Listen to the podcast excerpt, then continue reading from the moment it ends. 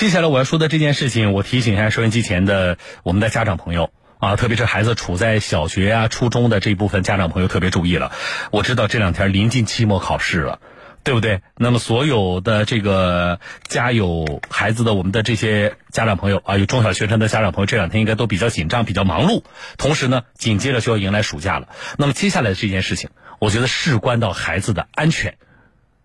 啊，也关系到。就是处在非常时期，我们家长跟孩子怎么就相关的问题进行沟通，包括考试考不好等这一系列的问题，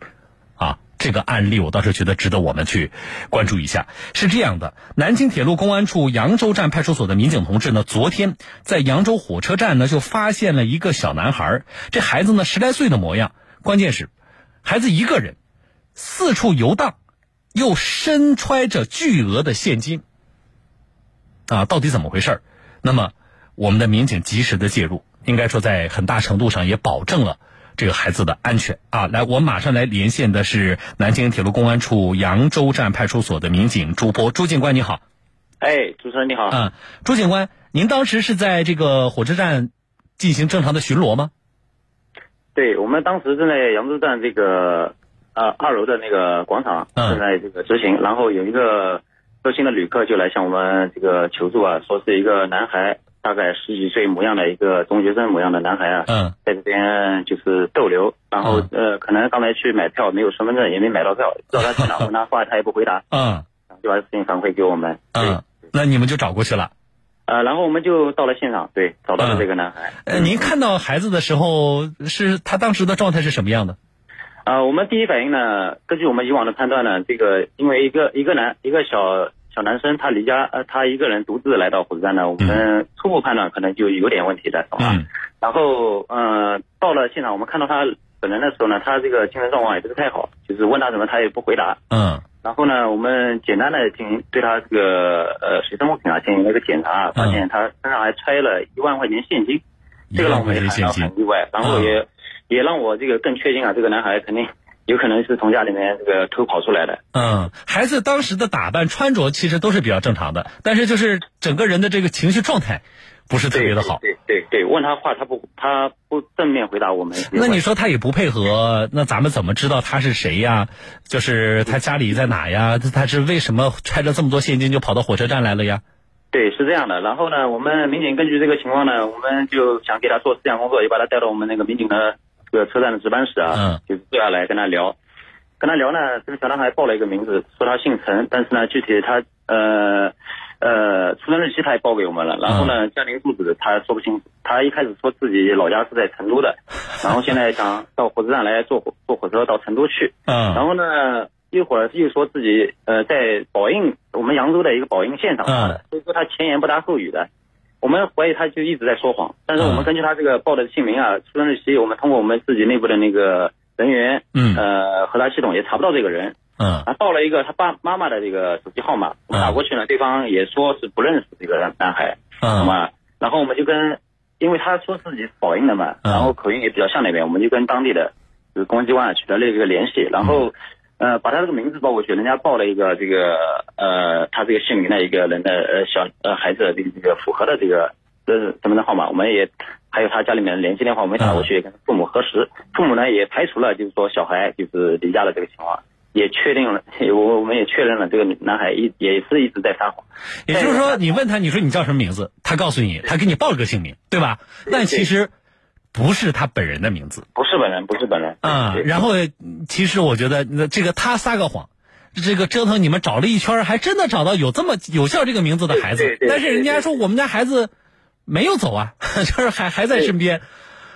这个小孩真是他他这个说谎的能力，包括他这个沉比较沉着啊，这个你看不出来他这个在说谎。然后呢，他说话也是有声有气的，对吧？有有条不紊的，他这个这个每一对话。而而且他从头到尾，他报的名字都都是对的，他不会说我这一把报一一个名字，下一把报另外一个名字，他不是这样，他都是报同一个名字，包括他报的手机号码都是同一个号码。我就在想啊，是做好了这个思想准备的。对，就朱警官，我的判断跟你一样，我就在想，这孩子可能是决定我拿钱出来做什么事情的时候，他可能就想要是有人问我的话，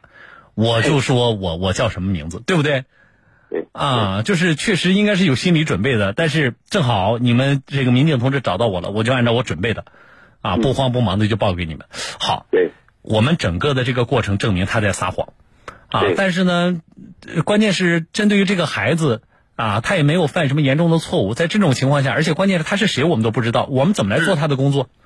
后来后来是这样的，后来呢，我们通过跟当地一个警方再一次确认啊，嗯。这个呃，他们当地派出所有一个线索提供给我们，说是当天上午嗯。有一个这个家里小孩走失的一个一个报案情况过来，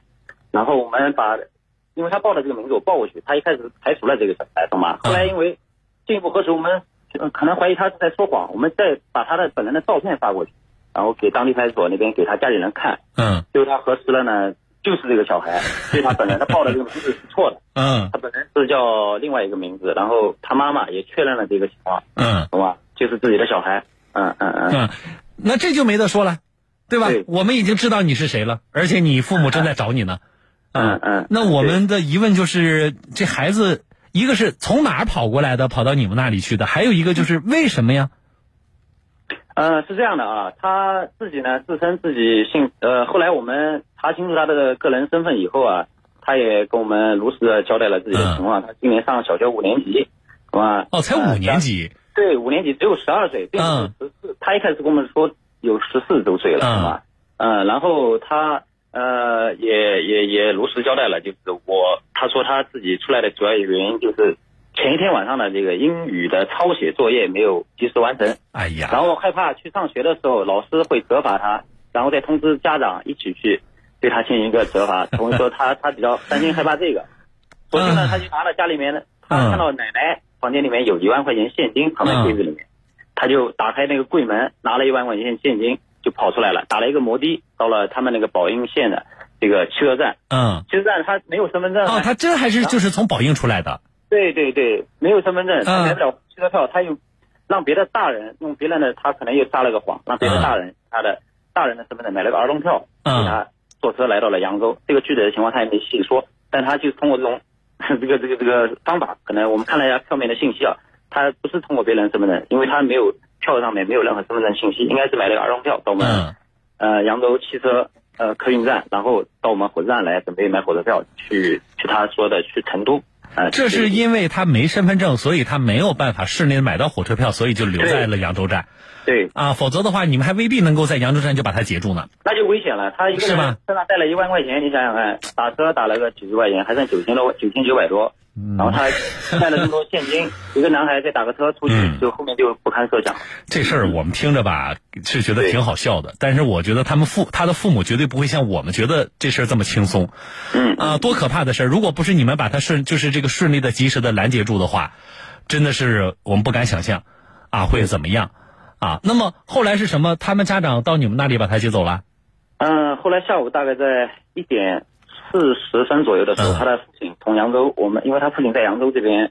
务工，然后他母亲一个人在九十多公里以外的县城老家，哦、跟他奶奶带他，嗯，好吧，然后父亲就赶赶到我们现场，赶到我们这边车站派出所来把他给接走，然后呃也进行了一个，我们对他也进行了一个这个说教，就是家长啊对于这个子女的教育这一块一定要关注这个孩子的这个身心发展，嗯、对吧？不光注重这个学习成绩啊，对他这个思想的动态，因为他正处于这个十二周岁，处于这个青春期啊，对对吧？有逆反心理，包括他这个，嗯、呃，各方面他也不太成熟，他想到外面的世界去看看，这种情况太多了，每年都有这种情况 啊。所以说，进行这个交接，也进行了一个这个这个相关的这个呃教育方面的一个一个一个说服啊。嗯，你们听了你们说这些话，这个父亲这个情绪怎么样？没有在现场就暴跳如雷，准备揍一顿？父亲。父亲这个人呢，应该还算可以的。他第一时间，他对小孩这个这这个呃进行了一个这个呃关心啊，他看看什么情况，对吧？小孩确认没什么情况，嗯，然后他也没有当场就是责罚这东西，因为他知道小孩也是担心这个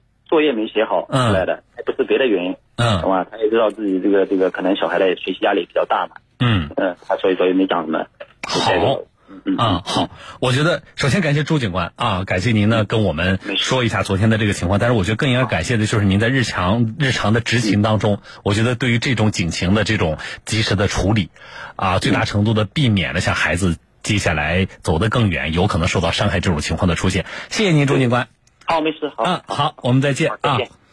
这事儿是不是听起来？我觉得家里边如果有个十岁左右的孩子的听众朋友，咱们的父母听起来会不会觉得特别有感触啊？啊，特别是最近这段时间，因为是马上小学要考试了吧？我身边的我们办公室的我们的一些同事啊，家里边孩子处在大概这个阶段的三四年级的，啊，这几天都很紧张，啊，不断的收到老师在 QQ 群里发的，还有微信群里发的一些信息。啊，据说也这个呃严格的一点的学校说，现在每天早晨要提前到校，天天要做测试，啊，为的迎接就是期末考试。好，在这样的情况之下，家长很紧张，可是处在紧张当中的我们的家长应该考虑一下，就是你是通过老师的信息，或者是通过孩子的转述，你所接收到的这种。情绪，啊，已经让你觉得有压力、有紧张。那么我们要想一想，直接面对老师，直接面对那些课业、作业呀，这个叫这个测试啊的孩子，他的心理状态应该是什么样的？可能会是什么样的呢？他的紧张的程度是会比你低，还是比你严重？啊，他的压力，压力值。是会比你高还是比你低？比你高高多少？成年人，我们去看这件事情的时候，觉得这个小孩子，啊，调皮，啊，淘气，英语作业没写完就不敢去学校了，然后偷着家里一万块钱就跑了，啊，觉得小男孩比较淘气。那么，我希望他的家长不是这么简单的看这件事情。前段时间有一条新闻啊，哪个城市的我记不清了。一个孩子在学校打碎了玻璃，然后呢给奶奶留了张字条，就是大概意思就是奶奶你好好照顾弟弟啊，我在学校把玻璃这个打碎了啊，然后呢孩子做了一些想不开的事情。那么后来这件事情呢，媒体报道之后，包括网上已经出现了这个孩子那封所谓遗书的这个照片之后。大多数的人，我看了下面的很多网友留言，大家就觉得不理解在哪里，就是打碎一块玻璃嘛，这是多严重的事情呢？对不对？那么孩子怎么就对这个事情的判断和成年人不一样呢？包括刚才这小男孩写英语作业没写完，啊，没写完就没写完呗，这是多严重的一件事情呢？可是我要告诉大家的是，我们去判断这个事情的时候，不能拿成年人的这个思维去判断。上次我们找的一个女孩，大家记不记得？找了好多天，最终好不容易把那孩子找到，是初二，我要没记错的话。孩子呢离家了，然后说去上学了，然后学校老师说根本这一天也没有来学校。然后这个妈妈跟我说，说孩子从家里走的时候未见任何异常，啊，就是每天都是这个节奏啊，没有发现什么不一样的。那么最终经过几天把孩子找到了，为什么？初二的孩子的女孩子，就是因为作业没写完，就不敢去上学了。但是你要知道啊，第一，我们眼中的这个小事情，可能会给孩子造成巨大的无形的压力。就是在他看来，打碎了教室的一块玻璃，英语作业没有写完，寒假作业、暑假作业没有写完，是一件非常。严重的后果可能极其严重的一件事情，所以会给他带来巨巨大的无形的压力，这是一方面。二就是面对这种压力的时候，为什么他选择的是想不开？他选择的是离家出走，而没有选择把这件事情通过一些渠道去寻找一些求这个救助或者是保护啊。比如说，在孩子的观念里边，如果我遇到了困难，啊，甚至危险，我是不是应该第一时间的告诉父母？我告诉我的爸爸、我的妈妈，那么他们会是什么反应？孩子为什么没有这么做？我觉得这是我们所有的父母，大家应该回头去反思的事情。我们到底平时啊，我们在跟孩子交流的过程当中，当他犯了错误的时候，我们是怎么处理的？我们处理的方式给孩子留下的印象是什么？有没有这样的一种处理方式？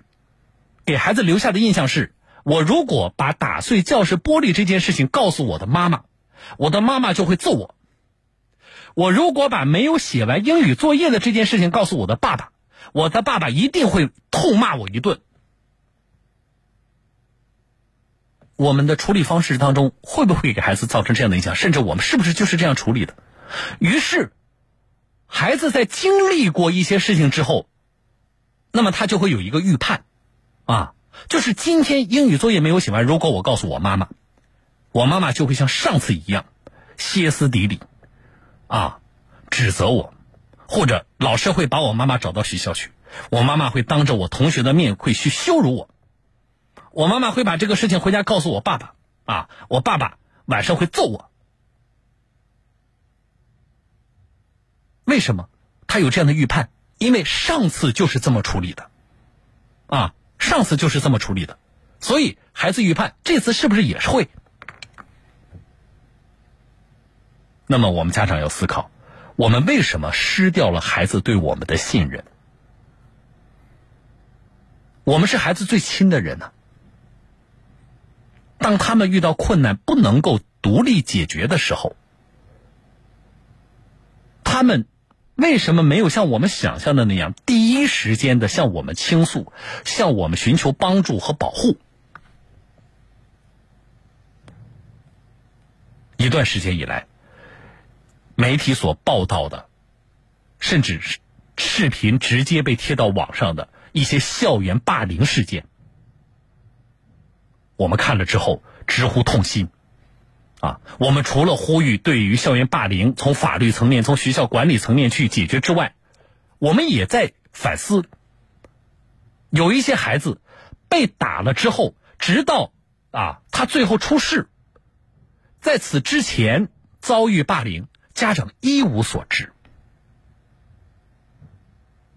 他孩子不懂反抗，啊。然后也不跟家长说，为什么呢？我们跟孩子之间的信任到底出了什么问题？我们沟通的渠道到底因为什么变得如此的不顺畅？临近期末考试了啊，高考结束了，马上中考了，然后所有的学生一起迎来暑假了。我觉得，在这个。时期，在这个时期，每年我其实都要关注一些类似的这个情况的发生，啊，借这个案例，我们也说给更多的家长朋友听吧，好不好？